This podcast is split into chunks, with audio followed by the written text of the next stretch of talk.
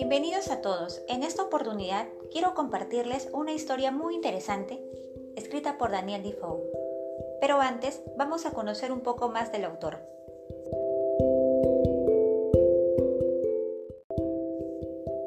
Daniel Defoe, o conocido por su seudónimo Daniel Defoe, es un escritor inglés considerado como uno de los padres de la novela inglesa y uno de los más destacados narradores. Cuenta con más de 500 escritos, entre sus novelas más importantes tenemos Robinson Crusoe, Moll Flanders, Historias de Piratas, entre otros. De entre todas sus obras, destacan sus extraordinarios cuentos, llenos de misterio y aventura, como son El Diablo y el Relojero, Capitán Kidd, El Fantasma Provechoso y El Fantasma Acusador.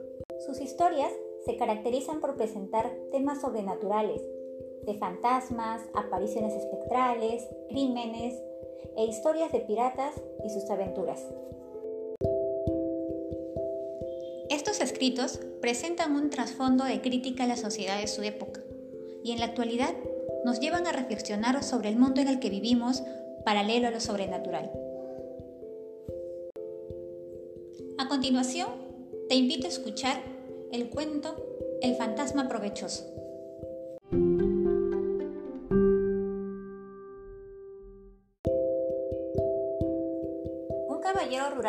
Tenía una vieja casa que era todo lo que quedaba de un antiguo monasterio o convento derruido, y decidió demolerla, aunque pensaba que era demasiado el gasto que ello implicaría. Entonces pensó en una artimaña para conseguir su objetivo sin gastar mucho. Difundió el rumor de que la casa estaba encantada y lo hizo con tal habilidad que empezó a ser creído por todos los pobladores.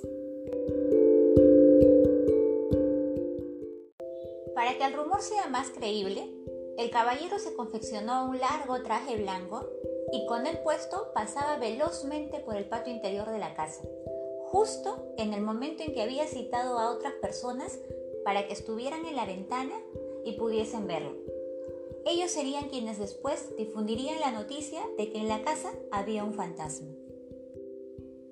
Como lo esperaba, la artimaña dio resultado Alguna gente fantasiosa, teniendo noticia de lo que pasaba y deseando ver la aparición, se acercaba y veía al fantasma que usualmente se mostraba en un espacio de la vieja casa. Después, se empezó a decir que en la casa había dinero escondido, y el caballero esparció la noticia de que él comenzaría a excavar.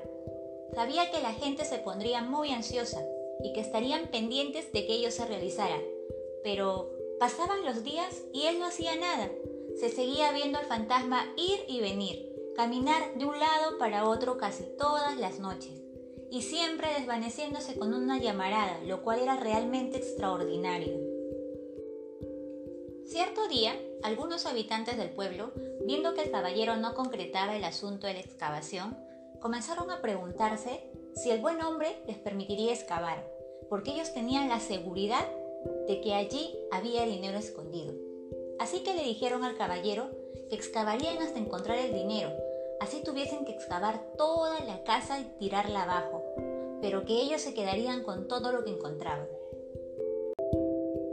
El plan del caballero iba funcionando muy bien. La idea de los habitantes era lo que él esperaba, pero él consideró que si aceptaba el trato sin refutar, las personas empezarían a dudar Así que replicó que no era justo que excavaran y tiraran la casa abajo y que por eso obtuvieran todo lo que encontraran.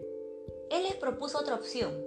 Les dijo que autorizaba que excavaran, pero que debían llevar todos los escombros, las maderas y los ladrillos a un terreno vecino, y que a él le correspondería también la mitad de lo que encontraran.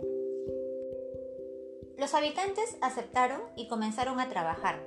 El fantasma que rondaba de repente desapareció y abandonó el lugar. El caballero, para alentarlos en su trabajo, decidió esconder secretamente 27 piezas de oro antiguo en un agujero de la chimenea y después lo tapió.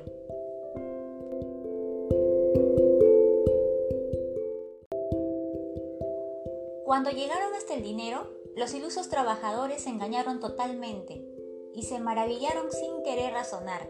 Y oh, por casualidad, el caballero estaba cerca cuando se produjo el hallazgo y les dijo generosamente que les daba todo lo encontrado.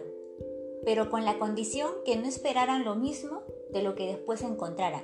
Eso sí tenía que ser dividido. Trajeron abajo toda la casa vieja. Ese pequeño hallazgo motivó la ambición de los campesinos, quienes trabajaron como burros y se metieron en el engaño. Pero lo que más los alentó fue que en realidad encontraron varias cosas de valor, las que quizás habían estado escondidas desde el tiempo en que se había construido el monasterio. Todo ello les mantuvo con la esperanza de encontrar más, así que demolieron hasta los cimientos y colocaron los escombros en el lugar acordado. Todo ello era lo que deseaba el caballero y que le hubiese demandado gastar mucho dinero. Los campesinos estaban tan persuadidos por la aparición del fantasma en la casa que suponían que las almas de los frailes y monjas habían escondido algún tesoro en el lugar y que por ello sus almas no podían descansar hasta que el tesoro sea encontrado.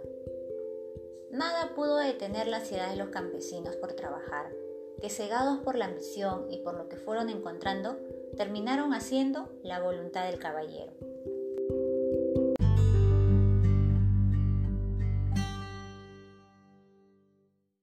Vemos en un próximo episodio de mis lecturas viajeras.